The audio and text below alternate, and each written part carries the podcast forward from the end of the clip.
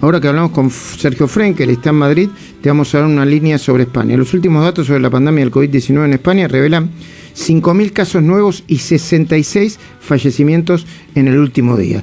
Sergio, querido, muy buenos días. Luis Majul te saluda de Buenos Aires. ¿Cómo va todo? Qué, qué, gusto escucharte. La verdad que me, me, parece una, una radio tan amena que me quedé encantado, me reía solo mientras contabas las cosas. ¿eh? Gracias, yo sé que no se escucha desde hace tiempo. ¿eh?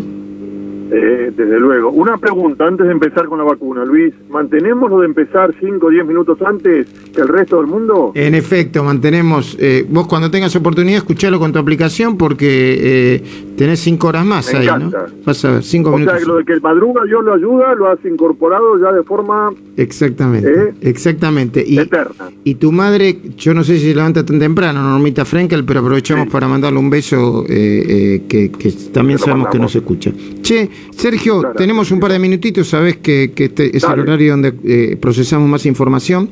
¿Cómo están las cosas en Sí. España? Bueno, en España, eh, políticamente muy revueltas, porque hay muchos conflictos internos a nivel político que ya el que le interese lo puede ver por las noticias, pero a nivel de COVID, muy bien, porque se ha acelerado mucho la vacunación.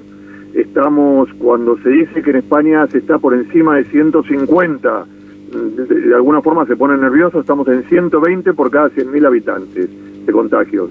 Eso quiere decir que la situación está controlada, hay un 30% de la población vacunada y se estima que si se mantiene este ritmo lleguemos a julio-agosto con lo que aquí llaman inmunidad de grupo, que eso quiere decir que ya la gente va a poder salir con total libertad.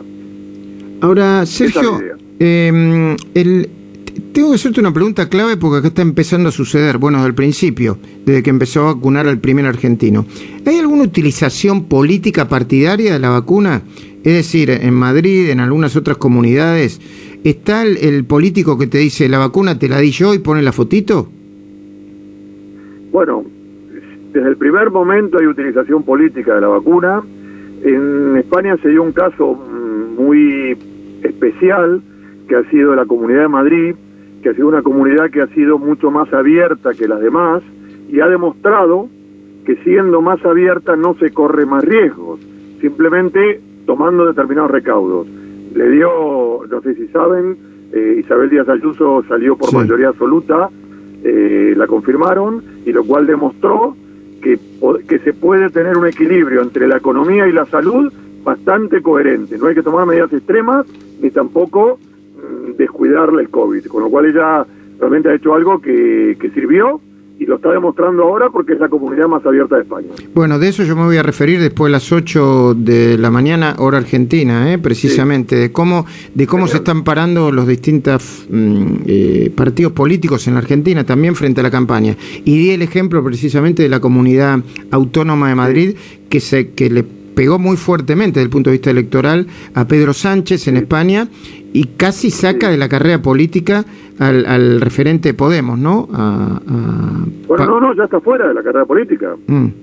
Ah, mira Ella lo dijo, tienen que agradecerme, ya está fuera. Pablo Iglesias, que ha sido el, digamos, el partner comunista del gobierno socialista, ya está fuera de la política. Che, muy Primero bien. se fue del gobierno. Muy bien, muy bien. Muy bien, Sergio, está estás utilizando muy bien el tiempo. Me parece que te vamos a usar de corresponsal. Después no decís cuánto nos cobras, por favor, ¿no?